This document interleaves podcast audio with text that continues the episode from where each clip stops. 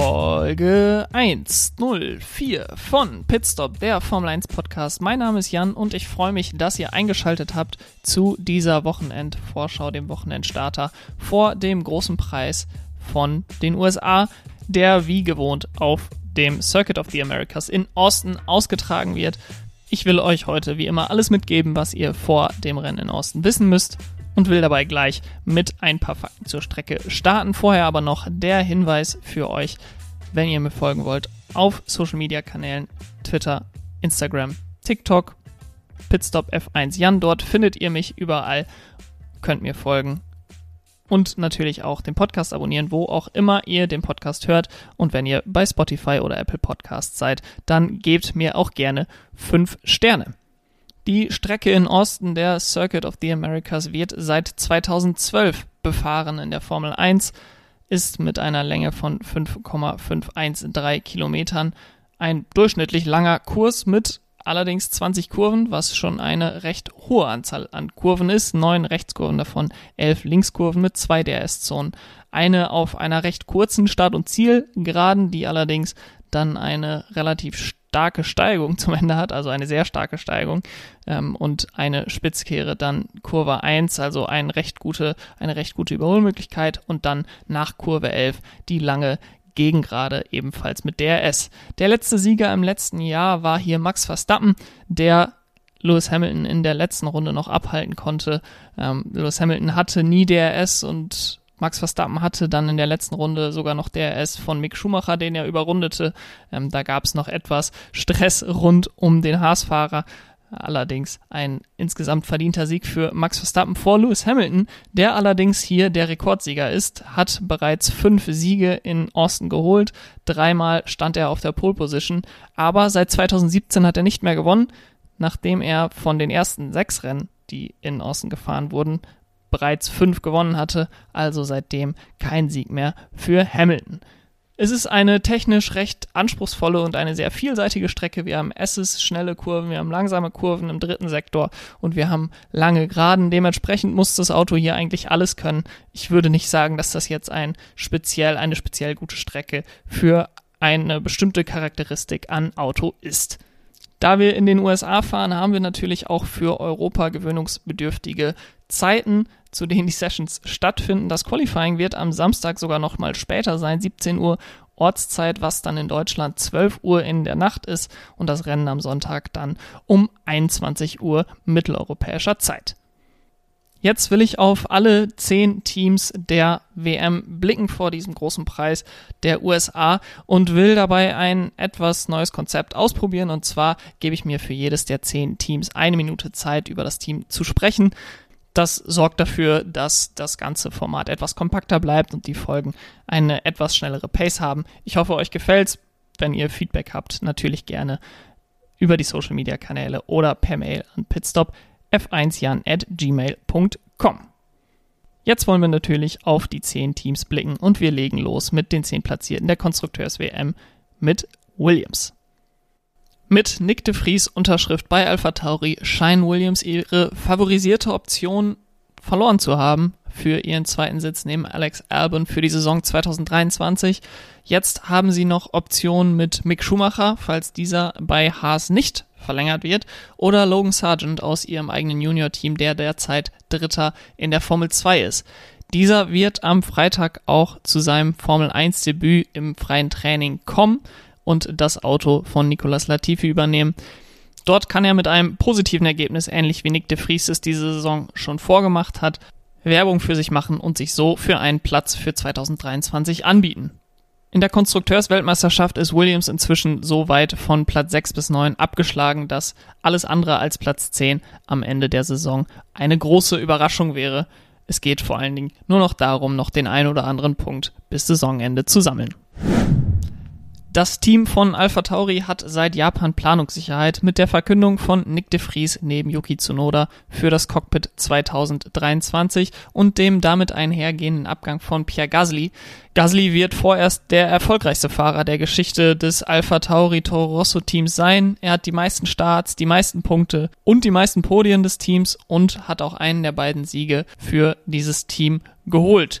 Für ihn ist es natürlich eine riesige Chance, sich jetzt nochmal bei Alpine anbieten zu können, sich mit Esteban Ocon zu messen und einen Karriereschritt nochmal in die richtige Richtung zu machen, nachdem er ja nach seiner Beförderung in den Red Bull dort relativ schnell wieder zurückversetzt wurde in den Toro Rosso. Nick de Vries ist natürlich eine eher ungewohnte Wahl für ein Alpha Tauri Cockpit, denn er ist kein Red Bull Junior gewesen und ist aus meiner Sicht daher auch nur eine Übergangslösung für das nächste oder übernächste Jahr, wenn dann ein Red Bull Junior in den Juniorenkategorien so überzeugen kann, dass er das Cockpit bekommt. Gerüchte, dass das Haas-Team beim Heimrennen den zweiten Fahrer für 2023 bekannt geben würde, haben sich nicht bestätigt. Stattdessen spricht Günther Steiner inzwischen davon, dass es in der Zeit nach dem Mexiko-Rennen passieren wird, dass man den Fahrer bekannt gibt.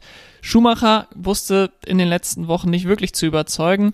Er hat zwar in Suzuka kurz geführt, holte allerdings trotzdem keine Punkte, was nicht zuletzt auch an der Strategie des Haas-Team lag, aber auch am Freitag im Training mit dem Crash natürlich keine Werbung für sich gemacht. Für seine Anzahl an kostspieligen Crashes müsste er im Gegenzug eigentlich absolutes Topfahrerpotenzial zeigen, um das Ganze recht zu fertigen. Das tut er bis hierhin allerdings noch nicht. Fahrerisch würde ich eigentlich sagen, hätte er eine dritte Saison verdient. Er muss nur ein Team davon überzeugen, dass die Unfälle der Vergangenheit angehören. Sein Cockpit am Freitag wird verliehen an Antonio Giovinazzi, der als Testfahrer von Ferrari kommt. Aston Martin haben einige große Schritte in die richtige Richtung gemacht in der zweiten Saisonhälfte. Sebastian Vettel ist schon dreimal seit der Sommerpause in die Punkte gefahren und hat in der Zeit genauso viele Punkte geholt wie in den elf Rennen, die er vor der Sommerpause bestritten hat. Das Auto wirkt auch inzwischen auf verschiedenen Strecken deutlich konstanter. Man holte Punkte in Belgien, Singapur und Suzuka, drei eigentlich sehr unterschiedliche Strecken. Lance Stroll hat bereits sechs Punkte Platzierungen in dieser Saison erzielt, hat allerdings die ersten fünf alle auf dem zehnten Platz erreicht, somit noch relativ wenig Punkte geholt. Seinen Durchbruch erreichte er dann beim großen Preis von Singapur, als er mit einem siebten Platz acht Punkte holte. Für Austin sehe ich Aston Martin somit auch definitiv wieder als Punkteanwärter, insbesondere weil sie an den letzten Rennwochenenden immer besser gezeigt haben, dass sie auch die Qualifying Pace in den Griff bekommen haben zuletzt mit dem neunten Platz von Sebastian Vettel beim Qualifying in Suzuka. Für Alfa Romeo entwickelt sich die zweite Saisonhälfte wirklich schlecht, denn der zehnte Platz von Zhou Guangyu in Italien war bisher der einzige Punkt, den sie seit Kanada geholt haben und das Rennen hat bereits im Juni stattgefunden. Zu Saisonbeginn waren sie noch eine der wenigen Teams, die an der Gewichtsuntergrenze waren und hatten dadurch Vorteile. Die sind über den Lauf der Saison immer mehr verloren gegangen.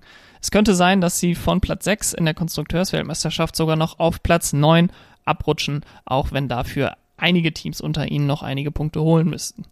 Es wäre wichtig für sie, die Quali- und Rennform wiederzufinden. Im Qualifying insbesondere Valtteri Bottas, der nach über 100 Q2 in Folge in den letzten fünf Rennen nur zweimal das zweite Qualifying-Segment erreicht hat.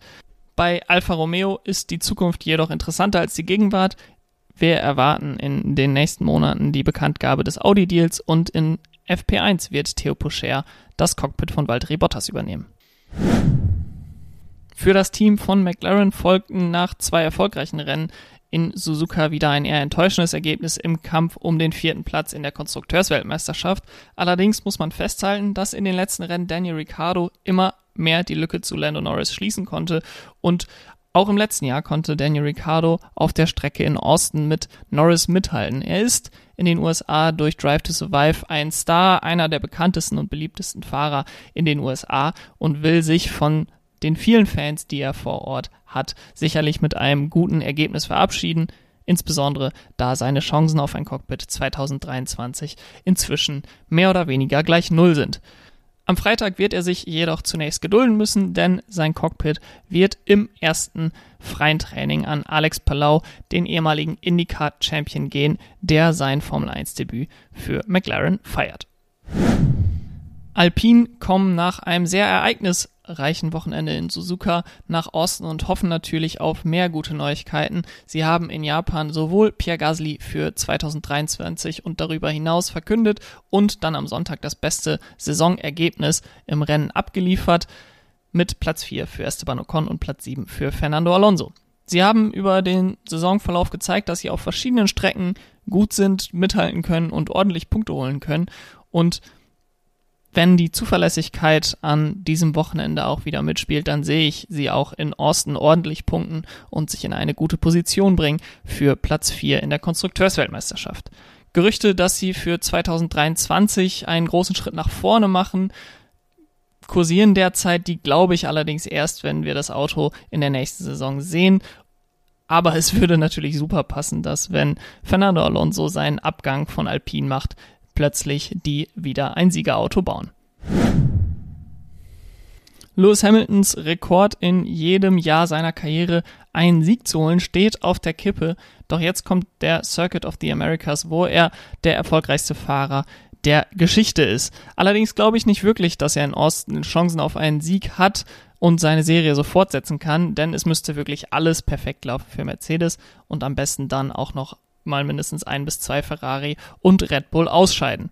Der W13 ist auch nach drei Viertel der Saison immer noch nicht wirklich konstant und alle Berichte deuten auch darauf hin, dass Mercedes ihr Zero-Pod-Design zur nächsten Saison ablegen werden. Im Kampf um Platz 2 ist allerdings auch jetzt schon wichtig, dass sie weiterhin Punkte einfahren. Ferrari hat in den letzten Runden gut gepunktet und den Vorsprung wieder auf 67 Punkte gestellt, sodass die Vizemeisterschaft in der Konstrukteursweltmeisterschaft derzeit wieder in weite Ferne gerückt ist. Für Ferrari geht es in den letzten vier Rennen darum, die Vizemeisterschaft in der Fahrer- und Konstrukteurs-WM zu sichern. Enttäuschend, wenn man überlegt, dass wir sie nach Melbourne eigentlich schon zum Titelfavoriten ernannt hatten. Der letzte Rennsieg liegt allerdings inzwischen über drei Monate zurück und kam in Spielberg. Insgesamt habe ich aber das Gefühl, dass Ferrari sich etwas stabilisiert hat in der zweiten Saisonhälfte, insbesondere bei den strategischen Fehlgriffen. Auf der anderen Seite muss man natürlich auch sagen, dass diese weniger deutlich werden, wenn sie nicht mehr rennentscheidend sind. Leclerc ist derzeit einen Punkt hinter Sergio Perez in der Fahrer-WM und Carlos Sainz fünf Punkte hinter George Russell im Kampf um Platz vier in der Fahrer-WM.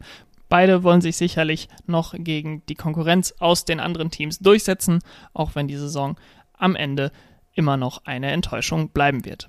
Auch Ferrari nutzt in Austin die Chance, einem jungen Fahrer das erste freie Training zu geben. Robert Schwarzmann sitzt im Auto von Charles Leclerc. Red Bull wurde der Überschreitung der Budgetobergrenze schuldig befunden und erwartet jetzt das Urteil durch die FIA. Laut Regelauslegung ist ein WM-Ausschluss jedoch vom Tisch. Die rivalisierenden Teams rufen dennoch nach einer harten Strafe. Die Spannweite der Schwere der Überschreitung sowie die Spannweite der möglichen Strafen ist so groß, dass alles, was nicht direkt von der FIA kommt, reine Spekulation ist. Wir wissen, sie haben zwischen einem und sieben Millionen Dollar zu viel ausgegeben und bekommen irgendwas zwischen einer Verwarnung und einem nicht weiter definierten WM-Punktabzug als Strafe.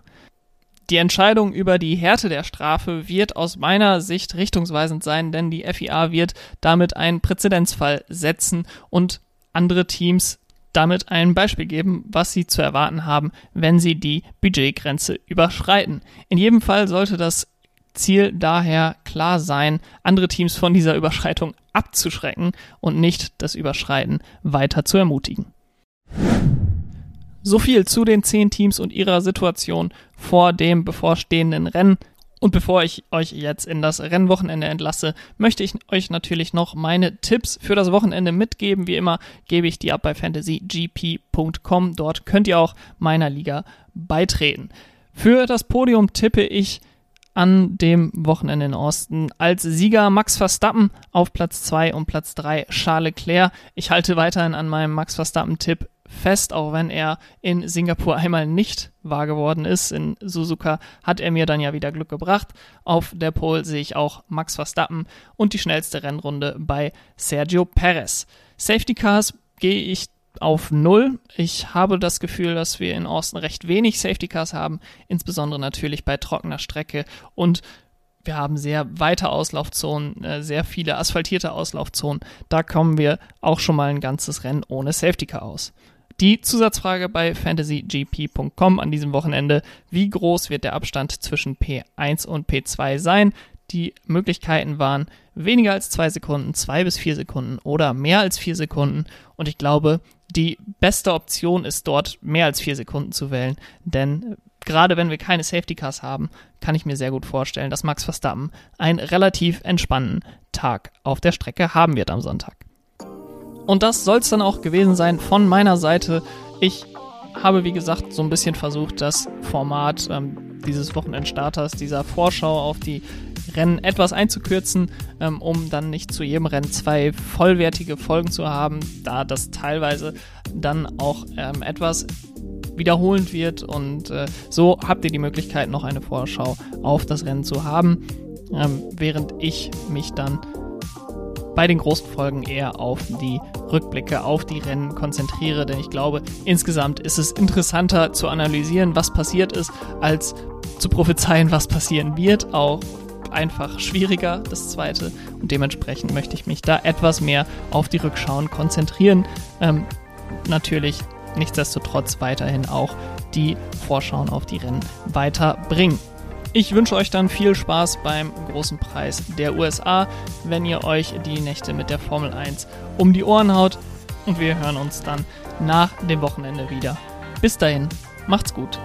Ciao.